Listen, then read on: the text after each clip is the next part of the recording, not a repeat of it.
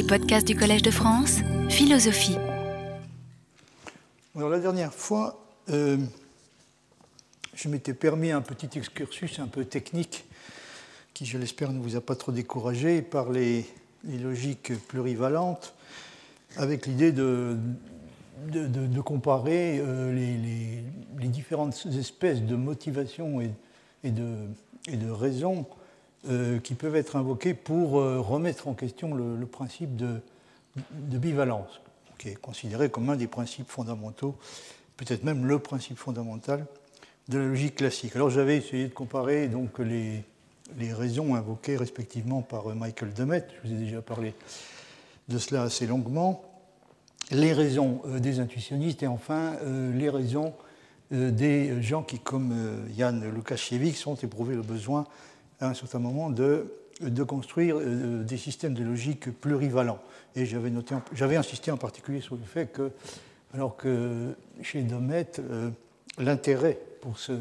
cette question, faut-il ou non conserver euh, sans restriction le principe de bivalence. L'intérêt pour cette question donc s'appuie avant tout sur le désir de, de décider la question du réalisme et de l'antiréalisme, alors que chez Lukasiewicz la situation est sensiblement différente, puisque lui, euh, ce qu'il a en tête, c'est plutôt euh, l'idée de, de, se prononcer, euh, disons, de résoudre le problème de l'affrontement entre le déterminisme d'un côté et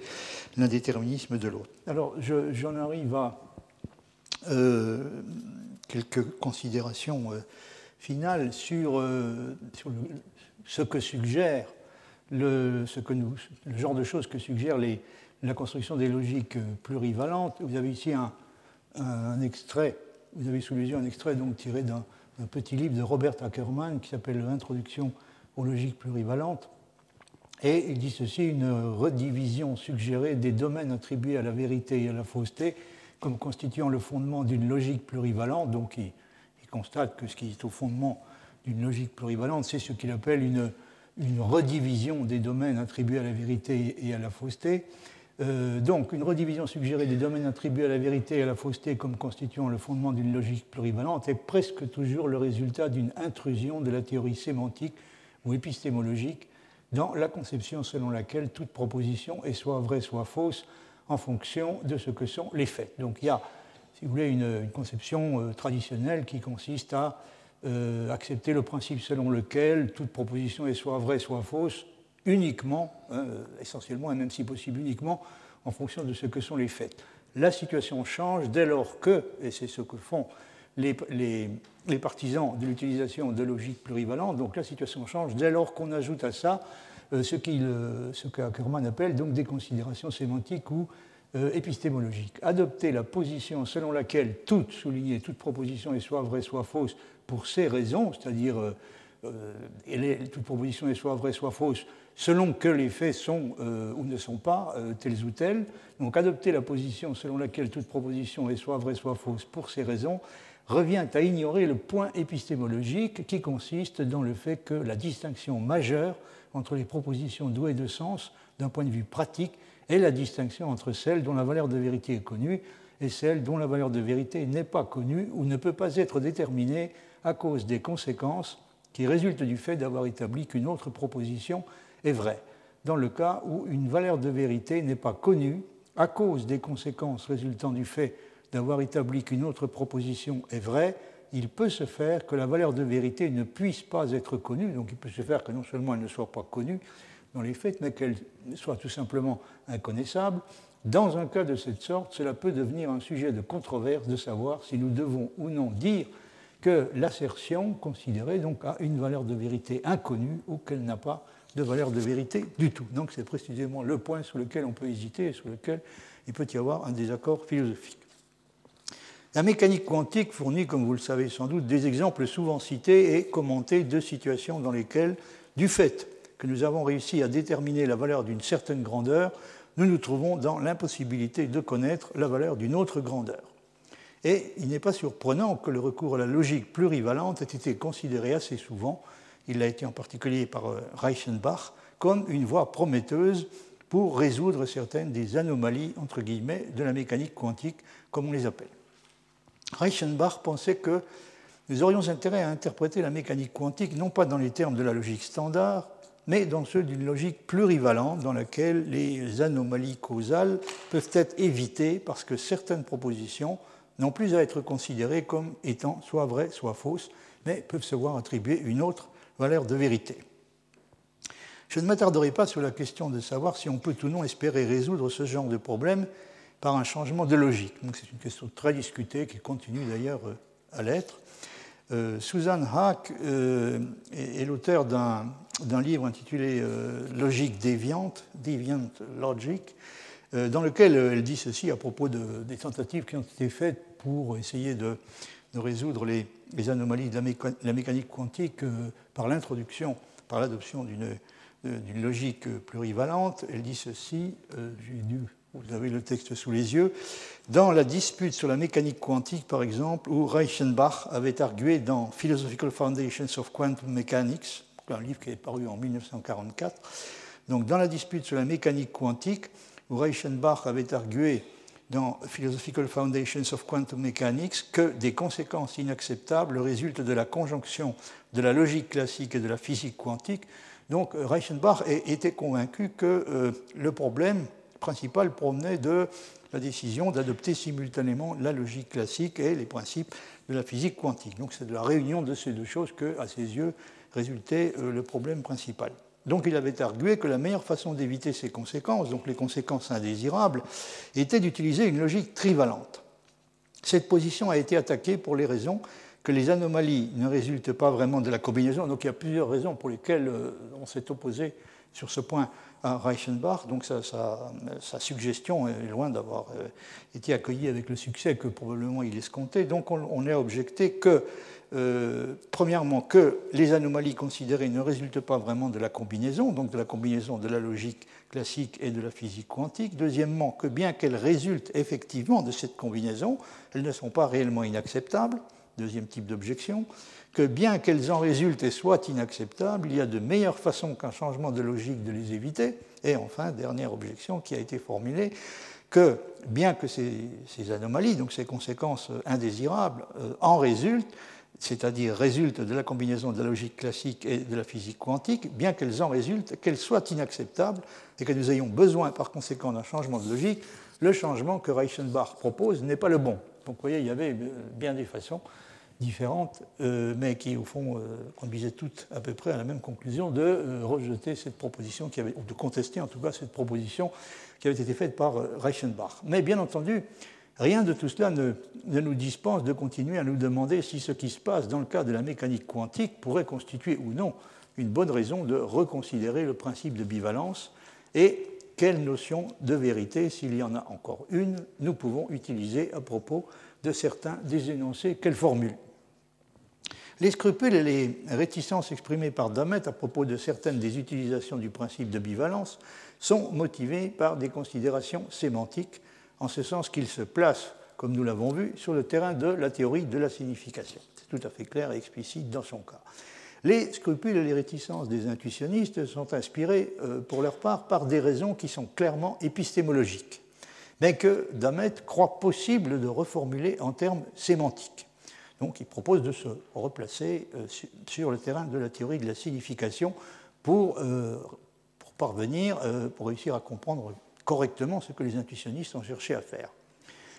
Ce, que les intuitionnistes reprochent aux mathématiques classiques est d'avoir laissé s'instaurer une distance beaucoup trop grande entre la vérité en mathématiques et la capacité que nous avons, quand elle existe, de la reconnaître par le moyen de la démonstration. Donc, ce qui les gêne et ce qui les récuse fondamentalement, c'est cette distance, selon eux, tout à fait excessive qu'on a laissé s'établir entre, d'une part,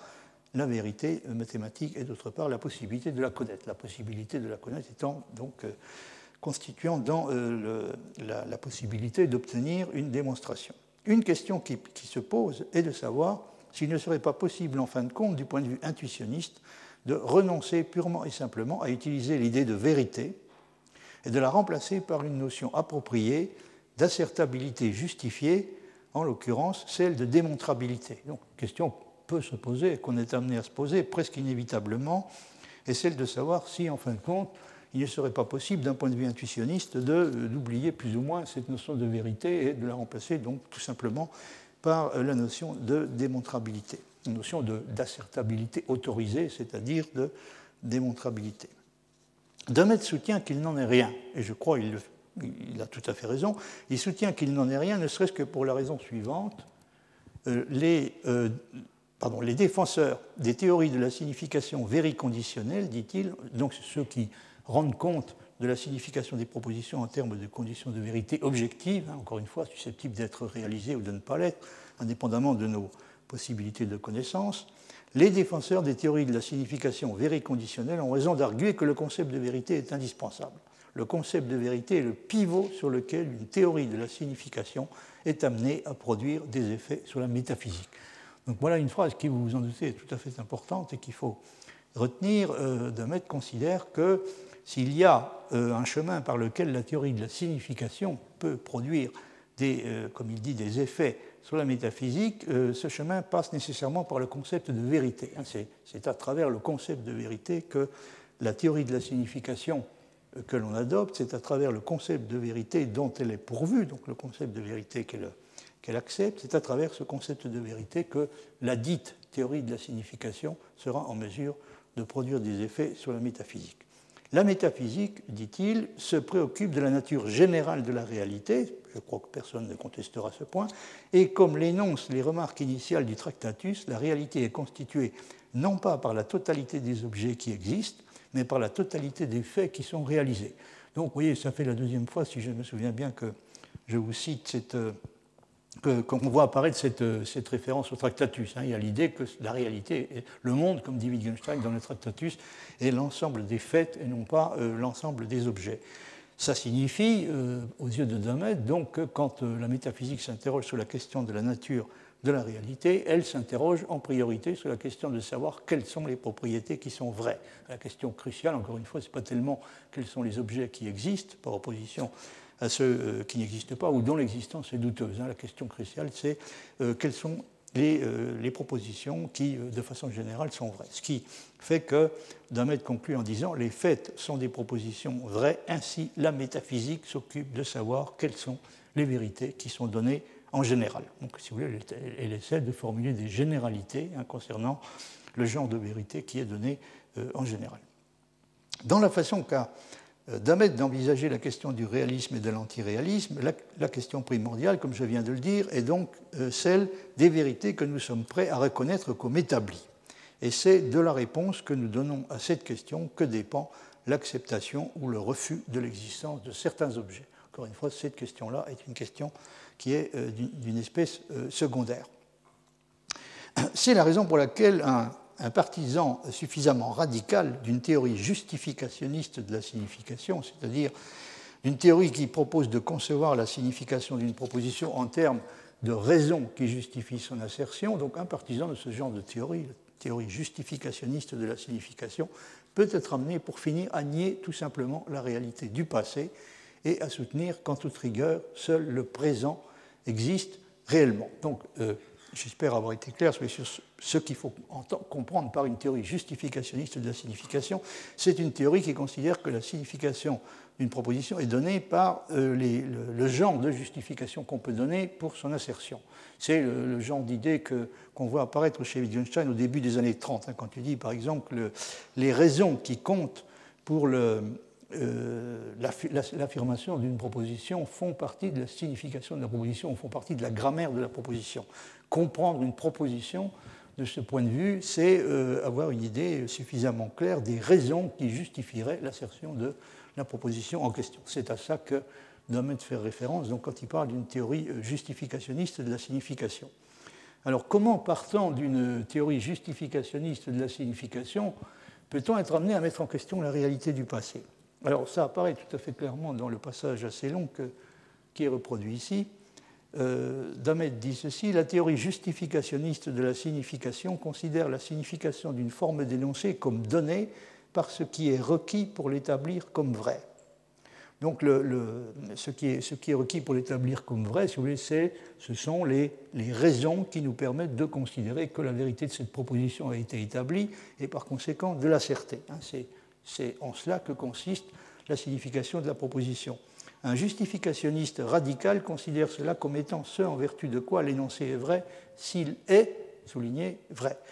Et vous voyez ici la, position du, partisan de la théorie justificationniste sous sa forme la plus radicale. Vous la voyez caractérisée par Demet comme consistant dans le fait d'identifier les deux choses, c'est-à-dire le fait d'identifier euh, ce qui rend euh, un énoncé vrai hein, à ce qui nous autorise à l'affirmer. Donc ces deux choses, euh, dans, la conception des partisans de la théorie justificationniste, deviennent rigoureusement identiques. Un justificationniste radical considère cela, c'est-à-dire ce qui est requis pour que nous puissions reconnaître la proposition comme vraie. Donc il considère cela comme étant ce en vertu de quoi l'énoncé est vrai s'il est vrai. C'est la raison pour laquelle l'antiréaliste concernant le passé dans l'article que j'ai écrit il y a longtemps, donc qui fait allusion à un article ancien qui s'intitulait La réalité du passé, donc l'antiréaliste concernant le passé finissait par soutenir qu'il n'y a jamais que ce qui existe dans le présent, euh, qu'il n'y a jamais que ce qui existe dans le présent qui est, euh, qui, est, qui est, réel et que par conséquent un énoncé concernant le passé, s'il est euh, tout simplement vrai, ne peut être vrai qu'en vertu de ce qui existe ou de ce qui est vrai maintenant. Donc, comme l'antiréaliste a il s'agit effectivement évidemment d'une position antiréaliste, euh, l'antiréaliste en question étant le, justificationniste, hein. comme il ne fait pas de différence entre ce qui nous autorise, euh, ce qui nous fournit des raisons suffisantes d'affirmer la vérité d'un énoncé et ce qui le rend vrai, il aura donc une tendance à affirmer que le, présent seul est réel, il n'y a que le présent qui possède une réalité, et euh, tandis que le, passé, lui, n'a pas de réalité véritable.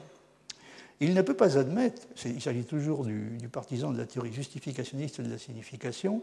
euh, il ne peut pas admettre qu'un tel énoncé, donc un énoncé concernant le passé, ne peut être établi maintenant, s'il peut l'être, que parce que se situe, que par ce qui se situe dans le présent, pardon, mais qu'il ne porte pas lui-même sur le présent, et que ce qu'il dit n'est rien qui porte sur le présent. Donc ce, ce, dont il ne parvient pas à se convaincre, c'est de la nécessité de faire la distinction que je viens de rappeler. Donc il ne peut pas admettre que, euh, que l'énoncé, assurément, ne peut être établi, s'il peut l'être, que par des choses qui se situent dans le présent, mais que ça, n'implique pas pour autant que ce qui le rend vrai euh, euh, est quelque chose qui appartient, qui doit appartenir au présent lui-même. Hein, à partir du moment où cette distinction entre ce qui autorise à affirmer l'énoncé et ce qui le rend vrai est considérée comme irrecevable, eh bien, on, est exposé à ce genre de conséquences, c'est-à-dire euh, on est exposé euh, au risque d'être obligé de défendre une conception euh, antiréaliste radicale concernant le passé. Donc, il ne peut pas admettre qu'un tel énoncé ne peut être établi maintenant, s'il peut l'être, que par ce qui se situe dans le présent, mais qu'il ne porte pas lui-même sur le présent, et que ce qu'il dit n'est rien qui porte sur le présent. Donc l'énoncé ne peut être vérifié que par des choses qui sont données dans le présent, mais il, il, peut parfaitement, pour un réaliste en tout cas, être rendu vrai par des choses qui, elles, ne se situent pas dans le présent. Par conséquent, bien qu'en un sens le passé ne soit plus, il doit posséder encore, en un sens déterminé, une existence fantomatique, puisque sans cela, il n'y aurait rien pour rendre vrai ou faux les énoncés sur le passé. Donc si les énoncés euh, portant sur le passé euh, ne peuvent être rendus vrais que par des choses qui ont lieu euh, dans le présent, évidemment, ils ne peuvent pas être vrais ou faux euh, ils ne sont pas susceptibles d'être vrais ou faux, puisqu'il euh, n'y a euh, stricto sensu que des choses qui se passent dans le présent qui, aux yeux de, de l'antiréaliste, sont susceptibles de les rendre vrais ou faux. Mais si quelqu'un est véritablement un antiréaliste concernant le passé, dit Demet, il pense que le passé en tant que passé ne conserve aucune existence d'aucune sorte. Le passé ne subsiste que dans ses traces présentes, y compris les souvenirs. C'est la raison pour laquelle, en distinguant entre ce qui peut établir comme vrai un énoncé sur le passé, qui encore une fois se situe dans le présent, hein, ce qui peut établir comme vrai un énoncé euh, portant sur le passé est constitué de, choses comme des traces, des documents, des souvenirs, etc., qui, sont toutes des choses qui se situent dans le présent. Donc, en, faisant, en acceptant de faire une distinction entre ce qui peut établir comme vrai un énoncé portant sur le passé et ce qu'est ce qui est dit par cet énoncé, qui porte non pas sur le présent, mais sur le passé, nous répudions l'antiréalisme concernant le passé. Donc on adopte, à partir du moment où on accepte de faire cette distinction, encore une fois, entre ce qui, euh, contient le genre de justification qui peut être invoqué pour asserter l'énoncé, qui, dans le cas précis, donc, renvoie nécessairement au présent, hein, en faisant une distinction entre ça et ce qui rend vrai l'énoncé, qui ne peut se situer que dans le passé, on adopte une position qui est, qui est nécessairement une position réaliste. Alors ce qu'on voit clairement à travers cet exemple, c'est que le pas décisif en direction de l'antiréalisme radical n'est pas tellement celui qui consiste à concevoir des doutes à l'égard de l'existence de certaines entités, en l'occurrence les choses et les événements du passé, c'est plutôt celui qui consiste à refuser de faire une distinction entre ce qui est nécessaire pour établir qu'un énoncé est vrai et ce que dit l'énoncé, autrement dit ce qu'il présente comme un fait qui est ou a été réalisé. Dans le cas des énoncés portant sur le passé, le problème provient du fait que nous ne pouvons recourir pour établir ce genre d'énoncés, pour les établir comme vrais, qu'à des choses qui ont lieu dans le présent, alors que ce qu'ils disent est censé être quelque chose qui a eu lieu dans le passé. Et euh, bien sûr, la position du justificationniste euh, radical, la position justificationniste radicale va euh, entraîner à peu près fatalement son, défenseur à soutenir que ces choses qui sont censées avoir eu lieu dans le passé n'ont pas eu lieu pour la raison que, en toute rigueur, donc ce qui ce qui est susceptible de contribuer à rendre vrai ou faux les énoncés en question, euh, n'est pas distinguable euh, à ses yeux de ce qui nous autorise à les, considérer comme, à considérer leur vérité ou leur fausseté comme établie et qui, encore une fois, ne peut faire référence qu'au présent. J'ai déjà souligné qu'aussi bien les mathématiciens que les philosophes intuitionnistes avaient besoin d'une notion de vérité d'une certaine sorte. Il est vrai que certains d'entre eux se sont comportés néanmoins parfois comme si P est vrai pouvait être remplacé dans le cas des mathématiques par P est démontré, et dans le cas plus général par P est connu comme étant vrai. Donc le problème est de savoir si, euh, euh, si les gens qui défendent des positions antiréalistes comme les, intuitionnistes sont ou non, euh, peuvent ou non se sentir autorisés à remplacer purement et simplement P est vrai par P est démontré, et si dans le cas plus général où on accepterait d'appliquer des considérations de type intuitionniste à à l'ensemble de la connaissance. Ainsi, euh, dans le cas général, on pourrait se considérer comme autorisé à remplacer euh, P est vrai par P est connu comme étant vrai. Or, on se rend compte euh, immédiatement que c'est une utilisation du mot vrai qui serait étrange et extrêmement malcommode. Dans les faits, même les intuitionnistes ont besoin, en réalité, de pouvoir dire qu'il existe un bon nombre de vérités qui ne sont pas connues pour le moment. Ce qu'ils récusent est une notion de vérité qui autorise l'existence, donc qui, tolère l'existence de vérités qui ne sont pas ou pas encore connues, mais euh, ce, donc, euh, qu'ils récusent donc est une notion de vérité, pardon, qui euh, ils acceptent une notion de vérité et choisissent d'adopter une notion de vérité qui tolère parfaitement l'existence de vérités qui ne sont pas ou pas encore connus, mais il récuse totalement, il récuse catégoriquement donc une notion de vérité qui autoriserait l'existence de vérité qu'il nous est, même en principe, impossible de connaître. Donc ils disent oui à l'existence de vérité inconnue, mais pas à l'existence de vérité inconnaissable. Puisque la caractéristique des théories de la signification antiréaliste, telles qu'elles sont généralement présentées, est de remplacer la notion de condition de vérité objective par celle de condition d'assertion correcte, on pourrait avoir envie d'en conclure, par exemple, que quand un mathématicien intuitionniste asserte une proposition grand A, ce qu'il affirme n'est pas que A est vrai, mais seulement que les conditions qui permettent d'asserter correctement A sont réalisées. Ça, c'est une question tout à fait intéressante. Étant donné euh, la façon dont les mathématiciens intuitionnistes représentent la signification d'une proposition mathématique, est-ce qu'on euh, ne pourrait pas euh, légitimement se dire que quand on asserte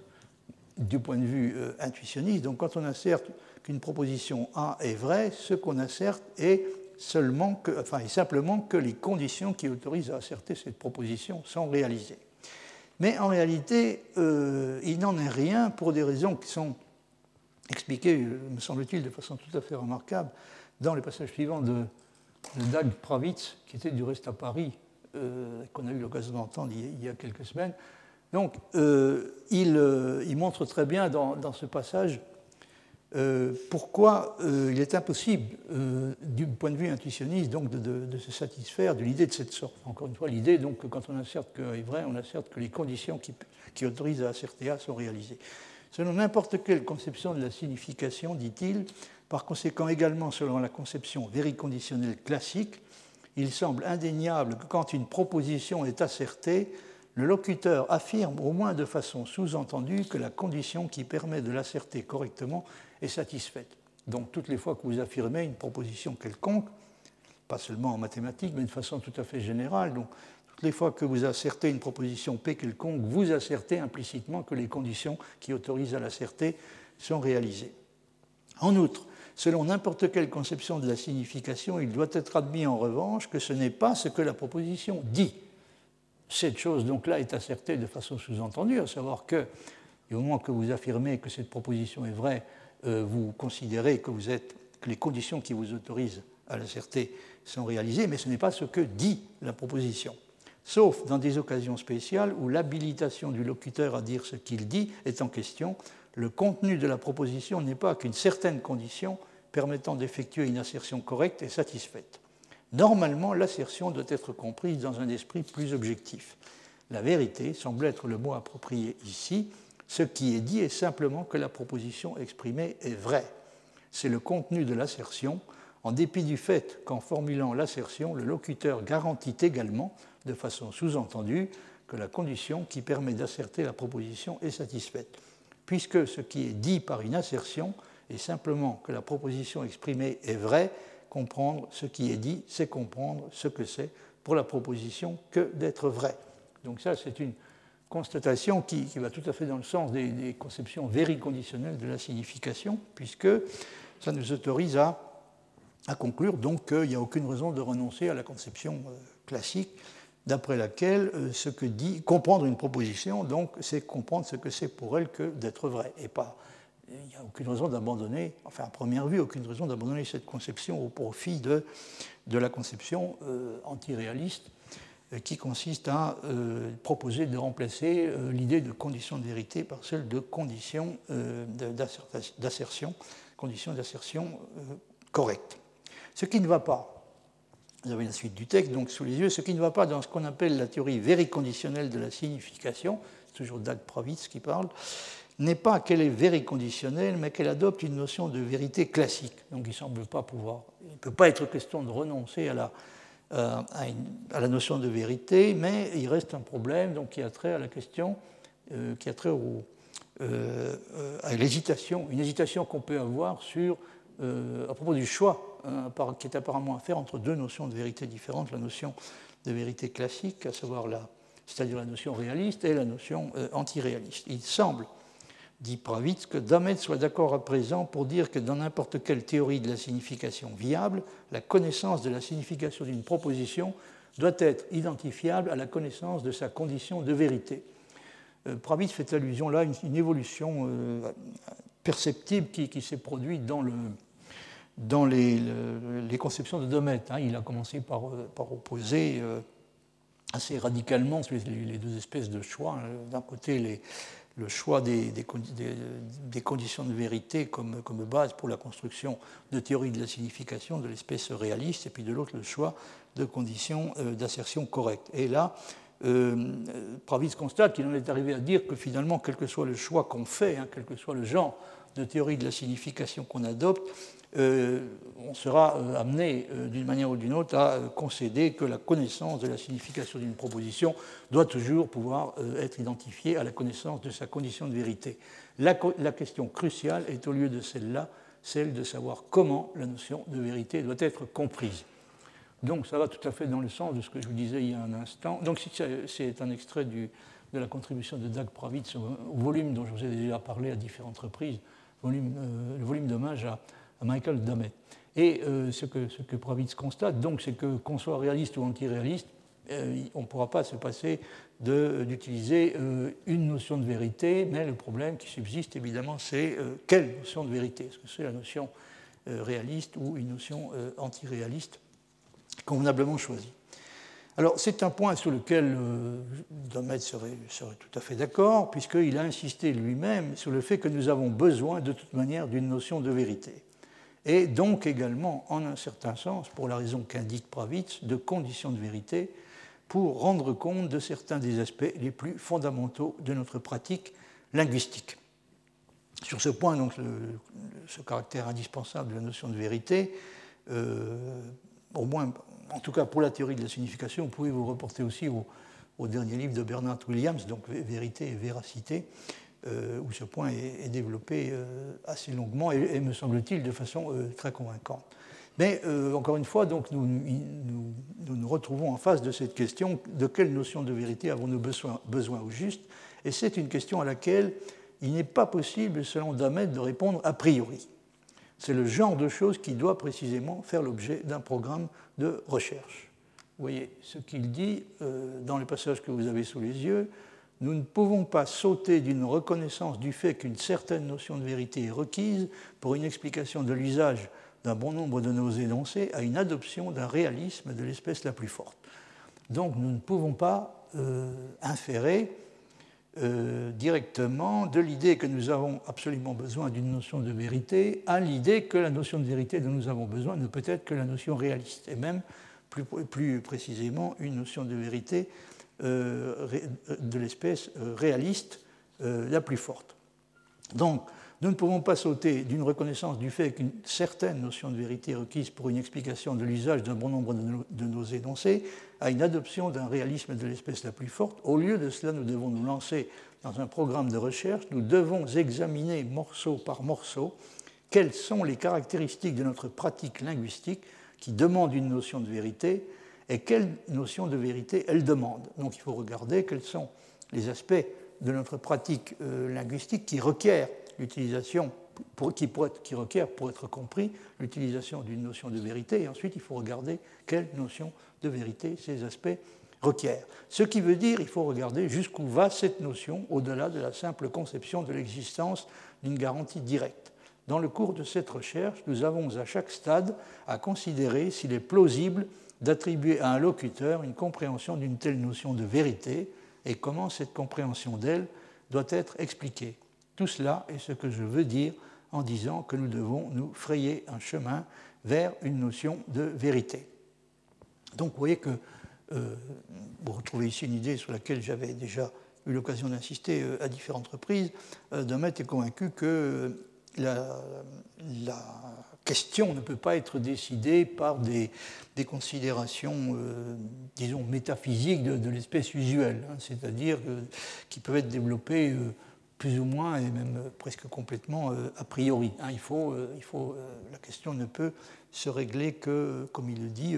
morceau par morceau. Il faut prendre les unes après les autres les différentes catégories de propositions qui sont susceptibles de poser un problème regarder si pour comprendre la signification des dites propositions, nous avons besoin ou non d'une notion de vérité, et si oui, de quelle notion de vérité nous avons besoin. Autrement dit, euh, un point important qui doit être souligné à nouveau est qu'il euh, n'y a pas de raison a priori, du point de vue de Damet, pour que la réponse à apporter à la question de savoir si nous avons besoin d'une notion de vérité et de quelle notion de vérité nous avons besoin pour rendre compte de la signification de certaines propositions, il n'y a pas de raison de s'attendre à ce que la réponse soit la même pour toutes les catégories de propositions. Et on peut être conduit, pardon, on à une réponse réaliste pour certaines d'entre elles, pour certaines de ces propositions, et une réponse antiréaliste pour d'autres. Et c'est encore, me semble-t-il, une différence significative par rapport à ce que pense Villemin puisque pour Villemin, euh, la modularité, comme on l'appelle, est une chose qui, semble-t-il, ne peut pas exister dans ce genre de questions. À ses yeux, le choix philosophique du réalisme, par exemple, doit résulter d'une décision qui a un caractère plus ou moins axiomatique et qui est applicable a priori à tous les cas qui sont susceptibles d'entrer en ligne de compte. On peut évidemment être ou ne pas être séduit par un programme comme celui que décrit Damet mais il me semble, en tout état de cause, incomparablement plus sérieux et intéressant du point de vue philosophique lui-même que celui des philosophes qui expliquent que nous aurions aujourd'hui tout intérêt à essayer d'oublier le concept de vérité, et cela sans avoir fait auparavant le moindre effort pour regarder de près la façon dont ce concept est utilisé concrètement dans la pratique linguistique, pour comprendre les conditions dans lesquelles il a pu apparaître et pour avoir une idée réelle de ce qui a pu le rendre à ce point important. Sur ce point, encore une fois, je, vous invite à, lire le, livre de, Bernard Williams, qui est, particulièrement intéressant parce qu'il a fait, lui, euh, véritablement ce travail. Hein. je veux dire, le travail qui consiste à à s'interroger sérieusement sur ce qu'il appelle l'indispensabilité du concept de vérité. Donc il a regardé de près la façon dont on, pourrait, on peut se représenter la manière dont ce concept est apparu et dont il est, dont il est devenu important et même peut-être finalement indispensable. J'aimerais vous citer encore un, une déclaration de Domet, donc à la fin d'un article qui s'intitule The Source of Truth, donc la source de, la vérité. C'est un article de 1990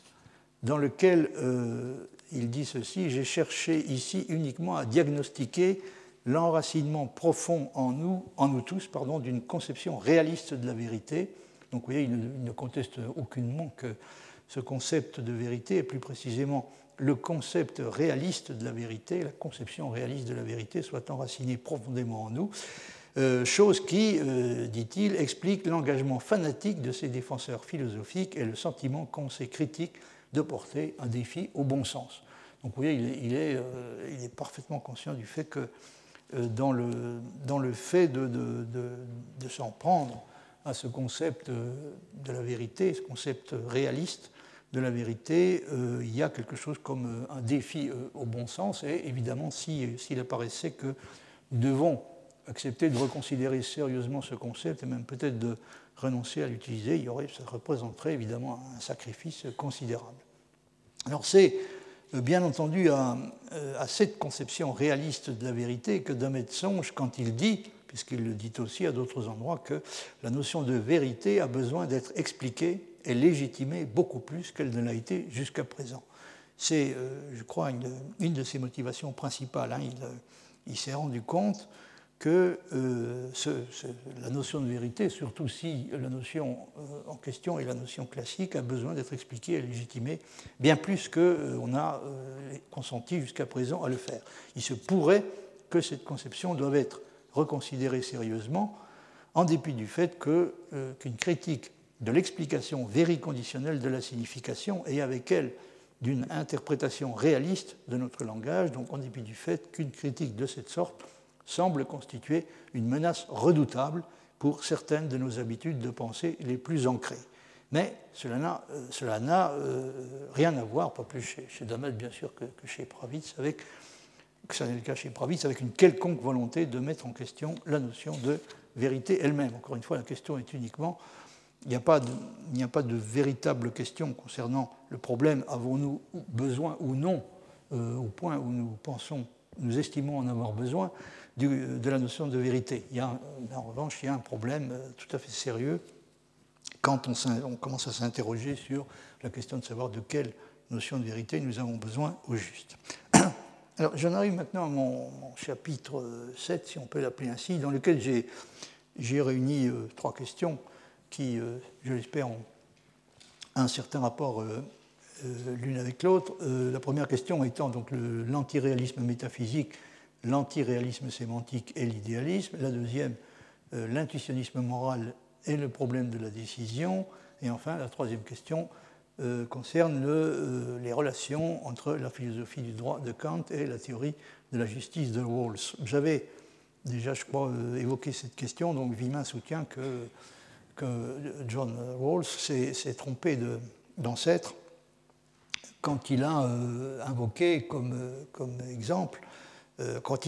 il, a cherché à s'abriter derrière l'autorité de Kant. Avimin soutient que la tendance philosophique à laquelle se rattache la théorie de la justice de Rawls n'est pas l'intuitionnisme kantien, mais le scepticisme. Si on souhaite utiliser une notion de vérité qui ne soit ni la notion réaliste classique, ni une notion qui identifie purement et simplement vrai à vérifier, euh, il y a une possibilité euh, à laquelle on pourrait songer, une possibilité du genre suivant. On pourrait euh, avoir l'idée que P est vrai doit être compris comme signifiant qu'il existe une possibilité de vérification pour P, que celle-ci soit ou non réalisée. Donc, autrement dit, que, penser de cette suggestion hein, La suggestion d'identifier P est vrai à euh, il existe une possibilité de vérification pour P. Le problème est que euh, tout, euh, tout, revient maintenant à la question de savoir ce, ce que signifie en l'occurrence il existe. Hein, que, que, signifie il existe quand on dit il existe une possibilité de vérification pour P. Doit-on parler des possibilités de vérification, par exemple dans le cas des mathématiques, des démonstrations, comme étant des choses qui ont une existence indépendante et qui sont découvertes, ou au contraire comme étant des choses qui sont plutôt inventées? Donc quel est le statut Quel statut convient-il d'attribuer à l'existence supposée de choses comme des possibilités de vérification? Sont, donc ces possibilités de vérification sont des choses qui ont une existence qui est indépendante de nos activités de vérification et qui sont découvertes, ou bien au contraire des choses qui sont plutôt inventées. Un antiréaliste, remarquons-le, n'est pas forcément obligé, semble-t-il, d'opter pour la deuxième possibilité. Autrement dit, il n'est pas obligé de euh, supposer que les possibilités de vérification dont il est question euh, en ce moment, donc que ces possibilités de vérification sont inventées plutôt que découvertes. Mais s'il choisit la première possibilité, c'est-à-dire s'il choisit de considérer ces possibilités de vérification comme ayant une existence indépendante, il risque d'effectuer déjà un pas important et compromettant en direction de l'acceptation du principe de bivalence, puisqu'il semble euh, difficile de refuser d'accepter l'affirmation suivante, qui a la forme d'une disjonction, pour une proposition euh, grand A quelconque, ou bien il existe une possibilité de vérification pour A, auquel cas A est vrai, ou bien il n'en existe pas, auquel cas A est faux, et sa négation non A est vrai. Donc si euh, on, accepte cette identification de euh, P est vrai, A, euh, les, les, des possibilités de vérification pour A existent, on risque de se, de se, retrouver en pratique sur une position qui sera impossible à distinguer de celle du, réaliste, en ce sens que, puisqu'on sera obligé d'accepter le principe de bivalence pour la raison qu'il euh, on serait malvenu de, de, s'en prendre à cette, cette, affirmation qui a l'air parfaitement raisonnable pour une proposition A quelconque, ou bien il y a une possibilité de vérification pour A, euh, auquel cas A est vrai, ou bien il n'y en a pas, auquel cas A est faux. Alors, Demet, euh, pour sa part, ne rejette pas l'idée d'adopter euh, une euh, notion de vérité comprise de cette façon. Autrement dit, apparemment, il n'exclut pas qu'on puisse adopter une notion de vérité de cette sorte. Ce qu'il pense est plutôt que si nous découvrions que même une théorie vérificationniste de la signification, là il s'agit d'une théorie vérificationniste puisqu'il semble que proposer de, de, remplacer P est vrai ou d'identifier P est vrai à il y a une possibilité de vérification pour euh, A. Il semble que ça revienne à adopter euh, une position typiquement vérificationniste, mais si nous découvrions que même une théorie vérificationniste de la signification nous oblige à accepter finalement une notion de vérité qui satisfait le principe de bivalence, cela constituerait un argument très fort en faveur du réalisme. Il apparaîtrait, c'est une possibilité que de Maître n'exclut pas, ne veut pas exclure a priori, il apparaîtrait que nous sommes d'une certaine façon condamnés au réalisme. Euh, de façon un peu paradoxale et provocante, si vous voulez, on pourrait se trouver dans une situation dans laquelle on s'apercevrait que même quand on essaie d'être vérificationniste, on est quand même forcé en fin de compte d'être réaliste. Euh, donc ça, et signifierait qu'on est, euh, plus ou moins condamné au réalisme. Comme Domet exclut que la question euh, à laquelle nous nous intéressons puisse être décidée euh, de quelque façon que ce soit a priori, bien sûr, il ne peut pas, euh, il, ne, veut pas prendre le risque d'exclure que nous découvrions d'une certaine manière, que, en fin de compte, qu'il est impossible d'échapper au réalisme. Il n'est évidemment pas facile de déterminer si l'identification de la vérité a une simple possibilité de vérification, qui n'est pas nécessairement actualisée par nous, du fait qu'elle confère aux vérifications une certaine existence objective indépendante de nous, donc si cette identification de la vérité a une simple possibilité de vérification est ou non suffisante pour valider le principe de bivalence et conduire par conséquent au réalisme. Une autre, une autre question difficile et importante qui se pose est de savoir à quel genre de représentation de la réalité est conduite un antiréaliste qui s'est laissé convaincre d'abandonner la notion classique de vérité au profit d'une notion différente. Dans quelle mesure peut-il continuer à penser comme le réaliste que la réalité telle que nous la connaissons est essentiellement découverte? Ou bien doit-il admettre qu'elle est au contraire, pour une part essentielle, inventée, en entendant par là qu'elle est, dans une mesure considérable, le produit de nos activités de connaissance elles-mêmes Une question que j'avais déjà évoquée à différentes reprises, je souhaiterais vous en dire un peu plus là-dessus. Ce qui, ce qui semble clair est que même si l'adoption du point de vue antiréaliste ne conduit pas nécessairement à la deuxième option, c'est-à-dire à, l'idée que la réalité vient en quelque sorte au monde à mesure que nous la connaissons. Donc si le, point de vue antiréaliste ne conduit pas nécessairement à cette option-là, il ne peut pas ne pas imposer à notre représentation de la réalité des caractéristiques spécifiques qui la distinguent fortement de celles du réalisme. Il y a euh, un problème sérieux sur ce point dont on peut dire qu'il n'a jamais reçu de solution tout à fait claire et n'en a peut-être pas. Euh, je veux dire, cette question, jusqu'à quel point un antiréaliste est-il condamné à être un idéaliste si on entend par là quelqu'un qui pense que la réalité est essentiellement le produit de nos activités de connaissance Cette question euh, n'a jamais reçu de, réponse euh, totalement satisfaisante. Dans le cas de l'intuitionnisme, toute la question est de savoir ce qu'on entend exactement par constructible quand on dit d'une entité mathématique, par exemple un nombre, que son existence ne peut être admise qu'à la condition que l'entité en question soit constructible. Qu'est-ce qu'on veut dire exactement? Dans l'interprétation la plus restrictive, on dira qu'un nombre ne peut être admis à l'existence que s'il a été effectivement construit. Construit, comme on dit dans le langage intuitionniste, par le sujet créateur, et plus précisément par un sujet créateur déterminé, engagé dans la pratique mathématique. La raison de cela est que l'on trouve chez Brouwer et Heiting de nombreuses mises en garde insistant sur le caractère problématique et risqué de la communication de compte rendu portant sur l'activité mathématique à l'intérieur de la communauté des praticiens. Pourquoi y a-t-il ce, caractère risqué et problématique de la communication de, résultats et de, la manière dont les, résultats en question ont été obtenus? Ben, C'est à cause d'une chose sur laquelle les intuitionnistes sont revenus euh, à, maintes reprises, c'est l'imperfection du langage mathématique comme moyen de description de la pensée mathématique. Je vous avais, déjà dû, vous, signaler que Brouwer, par exemple, soutient qu'on pourrait, on pourrait tout à fait se représenter à la limite une, mathématique qui se, ferait complètement sans langage. Donc le langage ne constitue qu'un moyen d'expression pour les mathématiques et c'est malheureusement un moyen d'expression très imparfait. Alors on pourrait donc être tenté d'adopter,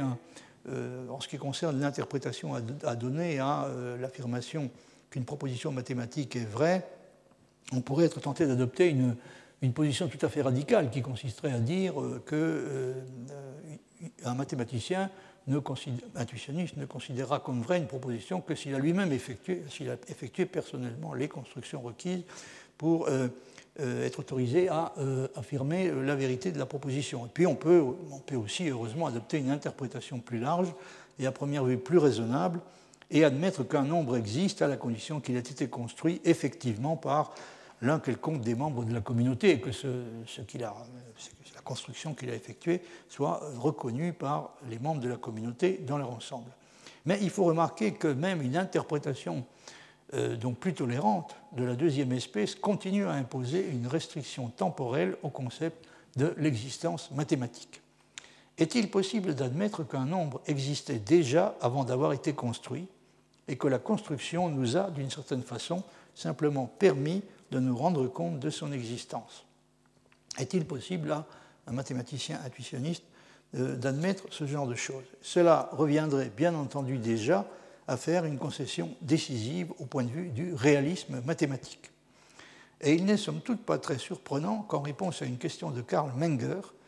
qui lui demandait si euh, l'affirmation il existe x tel que fx, c'est-à-dire il existe un objet x tel que x possède la propriété f. Donc Karl Menger a demandé une fois euh,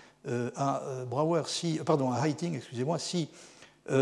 cette proposition existentielle, il existe x tel que fx, était vraie avant qu'un nombre x possédant la propriété f ait été construit. Et Heiting a répondu négativement, comme on pouvait raisonnablement s'y attendre?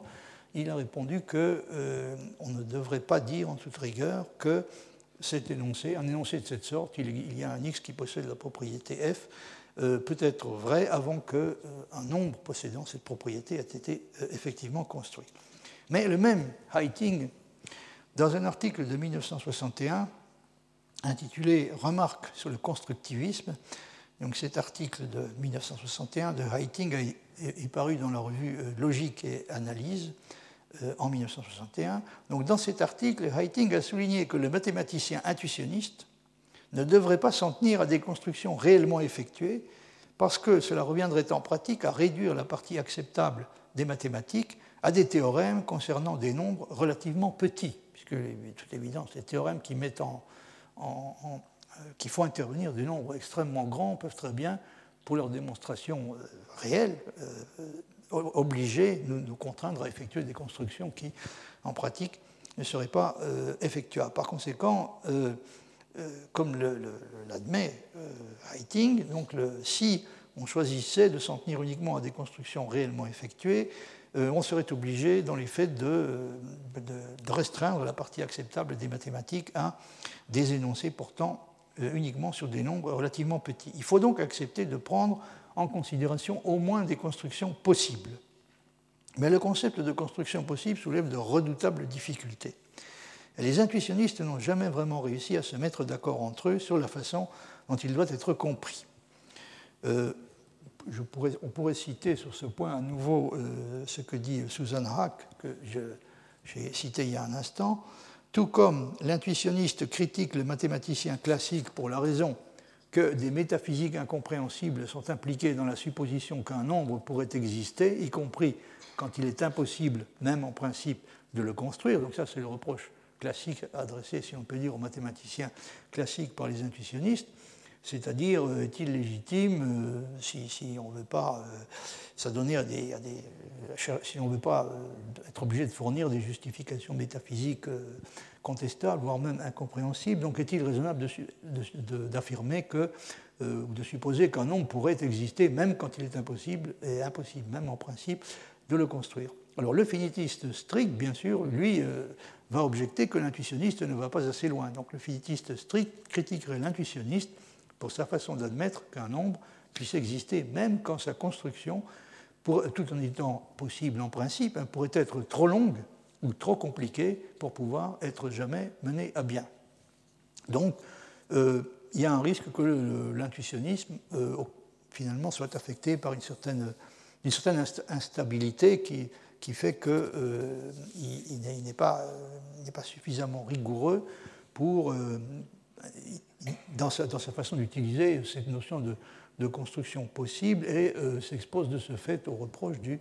euh, finitiste strict qui, lui, souhaite aller plus loin hein, et, souhaite, et, souhaite, remplacer et souhaite donner à la notion de construction possible le sens de construction possible en pratique, hein, non pas seulement construction possible en principe ou possible en théorie. Sans qu'il y ait lieu de, s'attarder sur les aspects techniques qu'elle comporte, cette question nous intéresse parce que nous sommes obligés de nous demander si l'on peut encore parler de vérité au sens propre du terme, quand le concept de vérité que l'on adopte a pour conséquence de faire de la vérité un effet plutôt qu'un objet de la connaissance, en ce sens que ce qui est vrai ne le devient en quelque sorte qu'au moment où il est connu et ne l'est que pour autant qu'il est connu. est-ce qu'il est légitime de parler encore de vérité euh, euh, pour dire les choses comme je l'ai fait, donc si, la vérité à laquelle on aboutit est moins un objet de la connaissance qu'un effet du processus de la connaissance lui-même. Alors, euh, Dag Pravitz, comme vous pouvez vous y attendre, euh, proteste contre cette, cette idée-là et insiste sur le fait que la notion de vérité que lui, lui soit utilisée est une notion qui a un caractère objectif, et même fortement objectif. Il dit ceci, la notion de vérité proposée, donc c'est la notion qu'il propose lui-même, la notion de vérité proposée mène à une image de la réalité comme étant quelque chose de déjà donné pour que nous le découvrions et non à quelque chose que nous sommes libres d'inventer. Donc il tient euh, à utiliser, à continuer à utiliser une notion de vérité au regard de laquelle la réalité est véritablement euh, quelque chose que nous découvrons et non pas quelque chose que nous inventons ou que, ou que nous produisons, que nous produisons au fur et à mesure que nous, euh, nous réussissons euh, à la connaître. Donc c'est pas, euh, la réalité ne doit pas être considérée comme le, résultat de, comme, comme l'effet hein, de, de, de, la mise en, de la mise en jeu, de la mise en œuvre de nos, nos capacités de connaissance et des, comme résultat des opérations de connaissance elles-mêmes. Donc la notion de vérité proposée mène à une image de la réalité comme étant quelque chose de déjà donné pour que nous le découvrions et non à quelque chose que nous sommes libres d'inventer. Néanmoins, pour utiliser la propre expression de Damet, c'est une réalité, qu'elle soit créée ou non, qui, c'est une citation, ce qui suit est une citation de Damette qui est à un certain degré indéterminée, elle a des trous. En outre, c'est une réalité, donc celui n'est pas, pas, complètement déterminée. Hein. En outre, c'est une réalité qui n'est pas donnée indépendamment de nos capacités cognitives. Au contraire, tout aspect de la réalité dépend conceptuellement de nos facultés cognitives, de ce que nous pouvons vérifier et peut en principe être reconnu par nous. Donc tout aspect de la réalité dépend de nos capacités cognitives et il n'y a pas d'aspect de la réalité que nous soyons par principe euh, incapables de reconnaître avec, euh, en utilisant les capacités de connaissance dont nous sommes pourvus. L'intuitionnisme, au sens que Villemin donne au mot, par exemple l'intuitionnisme kantien, considère qu'une bonne partie des déterminations que possède la réalité sont des déterminations qui ne lui appartiennent pas, indépendamment des actions de connaissance par lesquelles nous l'appréhendons. Alors je vous avais, euh, vous avais cité la dernière fois, je crois, un, passage de, Russell dans lequel euh, il réagit à la, suggestion de, Reichenbach, la suggestion d'utiliser pour résoudre certains problèmes euh, que pose la mécanique quantique, d'utiliser donc une, logique non classique, plus précisément une logique euh, à trois valeurs de vérité. Alors, vous avez à nouveau ici le, texte, dans lequel euh, on voit Russell refuser très très nettement, hein, cette, récuser très nettement cette suggestion de Reichenbach et en tout cas et affirmer clairement donc sa préférence pour la conservation de la logique classique, en dépit donc de, des problèmes, que, des difficultés que, euh, que, peut soulever le cas de la mécanique quantique. Alors, il dit ceci, M. Reichenbach et moi sommes d'accord sur le fait que si la définition de vérité implique de façon quelconque la vérifiabilité, la loi du tiers exclu est au mieux une convention et pour certaines fins une convention inappropriée. Donc nous sommes toujours dans le, problème que nous étions en train de discuter. Il s'agit de savoir si, euh, euh, quel genre de lien euh, il y a lieu d'établir entre la vérité et la vérifiabilité. Est-ce qu'il faut considérer qu'il y a un lien essentiel entre les deux? Est-ce qu'on ne devrait pas même éventuellement aller encore plus loin que ça et remplacer purement et simplement le concept de vérité par le concept de vérifiabilité? Russell commence par constater que si on le fait, c'est-à-dire si, on, si on considère qu'il y a une relation intrinsèque, une relation essentielle entre la vérité et la vérifiabilité, la loi du tiers exclu va se trouver mise en question. La loi du tiers exclu est, dit-il, au mieux une convention, et pour certaines fins, une convention inappropriée. Mais il, c'est-à-dire Reichenbach, il soutient que la loi devrait être abandonnée, donc la loi du tiers exclu, alors que j'ai, bien que ce ne soit pas sans hésitation, argué en sens contraire. Mon argument pour la loi du tiers exclu et contre la définition de la vérité en termes de vérifiabilité n'est pas qu'il est impossible de construire un système sur cette base, mais plutôt qu'il est possible de construire un système sur la base opposée et que ce système plus étendu, qui embrasse des vérités invérifiables, est nécessaire pour l'interprétation de croyances qu'aucun d'entre nous, si nous sommes sincères, n'est préparé à abandonner. Donc là, Russell est très clair sur ces raisons. Ce qui lui semble crucial, c'est que nous avons besoin d'admettre euh, l'existence de vérités invérifiables, ce qui évidemment oblige à écarter l'idée que le concept de, qu'il pourrait y avoir une, connexion intrinsèque entre le concept de vérité d'une part et le concept de vérifiabilité de l'autre. Euh, il faut donc, d'après Russell, rejeter cette idée. Il faut accepter l'idée de vérité invérifiable pour une raison euh, à ses yeux déterminante, qui est que nous avons besoin de cette idée, hein, de l'idée de vérité invérifiable, pour, je cite à nouveau, l'interprétation de croyances qu'aucun d'entre nous, si nous sommes sincères, n'est préparé à abandonner. Donc, euh, l'attitude de Russell, euh, vous, le voyez, est, parfaitement claire et explicite. Il ne voit pas de raison, même, euh, même après la mécanique quantique, il ne voit pas de raison de renoncer à la logique classique. Göran Sundholm, dans, dans, un article auquel je m'étais référé antérieurement, il s'agit à nouveau d'un article qui était tiré du volume d'hommage qui a été consacré à, à Demet. Alors, dans, dans cet article, euh, Sundholm cite avec approbation euh, cette déclaration de Russell. Et il le fait après avoir remarqué qu'une des premières discussions de la controverse entre le réalisme et l'antiréalisme est celle que l'on trouve dans euh, l'Erste Einleitung in die Wissenschaftslehre de Fichte, dans laquelle le réalisme apparaît sous le vêtement du dogmatisme et l'antiréalisme sous le nom de l'idéalisme. Donc on trouve déjà effectivement dans cette première introduction à la doctrine de la science, hein, Erste Einleitung in die Wissenschaftslehre de Fichte, on trouve déjà, euh, disons, une anticipation de cette confrontation entre le réalisme et l'antiréalisme, dans la terminologie de Domet, et cette, euh, cette confrontation donc, a lieu entre une position philosophique qui est appelée euh, le dogmatisme et l'adversaire, donc l'opposé de cette conception, et l'idéalisme. Il va sans dire que je n'ai pas besoin de le rappeler, que Fichte était bien entendu, était pour sa part un, idéaliste et par conséquent un antiréaliste. Or, la conviction de Fichte est qu'aucun des deux participants du débat ne réussira jamais à réfuter l'autre, ou à le persuader qu'il ferait mieux d'adopter la position adverse. Sundholm lui donne raison sur ce point contre Domet, qui considère comme possible en principe que la controverse finisse par être décidée dans un sens ou dans l'autre. Et euh, il, je veux dire Sundholm, se, réjouit d'avoir à ses côtés sur ce point un homme comme Heinrich Scholz, qu'il décrit comme, je cite, un protagoniste éminent de l'école réaliste, ontologico-sémantique, en philosophie de la logique. Et de fait, donc, euh, en, logique et en philosophie des mathématiques, euh, Scholz est un réaliste tout à fait déclaré et il s'est en effet clairement prononcé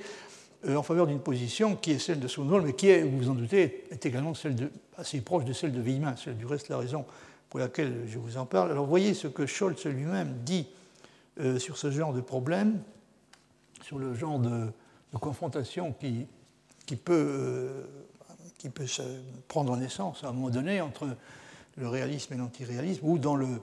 dans le langage de Fichte entre le dogmatisme et l'idéalisme. Euh, donc dans ce passage, Scholz dit ceci, néanmoins, une telle défense, de même que toute la logique classique aujourd'hui, doit être préparée à des attaques qui sont exposées dans un langage plus ou moins provoquant. Donc il veut dire si quelqu'un a choisi de défendre la logique classique et le, réalisme qui euh, va euh, avec elle, il doit s'attendre à être soumis à des attaques assez violentes. Néanmoins, donc une telle défense, de même que toute la logique classique, aujourd'hui doit être préparé à des attaques qui sont exposées dans un langage plus ou moins provoquant. Face à elles, on ne peut pas rappeler avec suffisamment d'insistance que même l'aptitude à résister aux crises que possède une logique aussi constructive qu'on voudra, à laquelle il est fait référence ici, ne peut en aucun cas prétendre posséder la propriété d'être absolue. Donc Scholz proteste contre une illusion qui est qu'en adoptant une logique suffisamment constructive, euh, on peut se mettre définitivement euh, à l'abri des crises et que c'est ça euh, le critère, ce qui permet d'affirmer que c'est ce genre de logique qui doit s'imposer. Hein. Il doit s'imposer parce que, encore une fois, elle se distinguerait par une aptitude à résister aux crises présentes et futures, une aptitude à résister aux crises qui est supérieure à celle de toutes les autres espèces de logique. La capacité de résistance absolue aux crises, dit Scholz, est une idole qui ne peut subsister que comme un défaut d'autocritique. Donc, vous voyez, sa position à lui consiste à faire remarquer que euh, quand on s'imagine qu'on a. quand on se persuade d'avoir fait le choix d'une logique qui nous met définitivement à l'abri des crises, euh, on manifeste surtout un manque d'autocritique, une insuffisance d'autocritique. Il résulte de cela qu'il n'y a pas une fois pour toutes une hiérarchie objective capable de s'imposer universellement des conceptions de la logique. Il n'y a pas de hiérarchie objective des conceptions de la logique. On ne peut, pour des raisons de principe, aller au-delà d'une compétition entre les possibilités qui, d'une manière ou d'une autre, peuvent être proposées de façon douée de sens à la discussion. Pour cette raison, il est approprié, en référence à la latitude qui a été indiquée, c'est-à-dire le fait que les possibilités de choix, des possibilités de plusieurs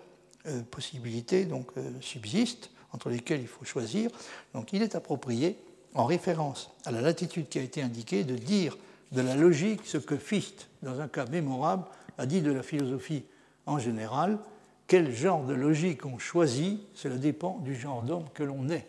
Alors ce que Fichte avait dit, euh, vous l'avez, oui, je l'ai bien, j'ai mis le, texte allemand, was für eine Philosophie man wähle, hängt davon ab, was für ein Mensch man ist. C'est-à-dire, le genre de philosophie que l'on choisit dépend du genre d'homme que l'on est. Alors, c'est une euh, citation donc, qui est tirée de la première introduction à la Wissenschaftslehre, première introduction à la doctrine de la science, qui est de 1797. Et euh, alors ça, c'est quelque chose qui est tout à fait intéressant parce que c'est d'une certaine façon réellement à ça que je voulais en arriver, après des détours divers. Vous avez d'un côté des, philosophes comme Domet qui pensent qu'au fond, certaines questions philosophiques traditionnelles de l'espèce la plus fondamentale, comme par exemple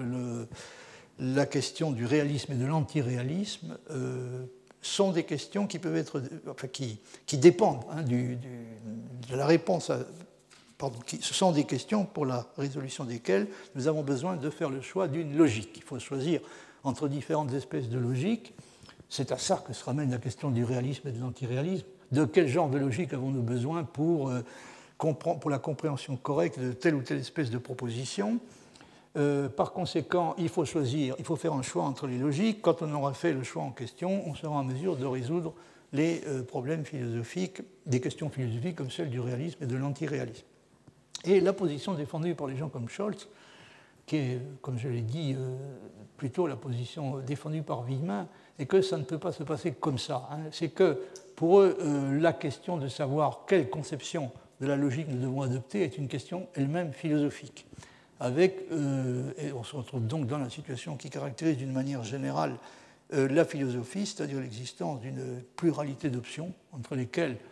euh, il faut se prononcer sans jamais être certain de, détenir la vérité, en tout cas la vérité absolue.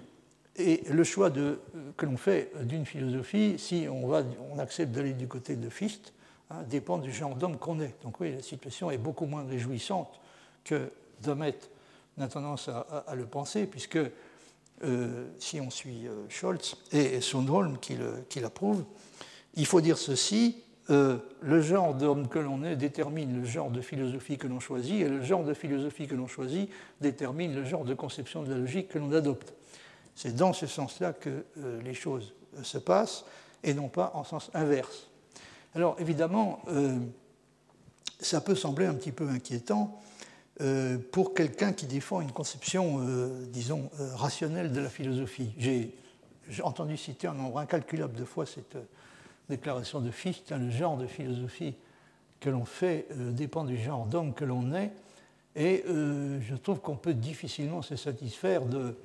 d'une constatation de cette sorte, parce que ce qu'on peut espérer, c'est qu'un philosophe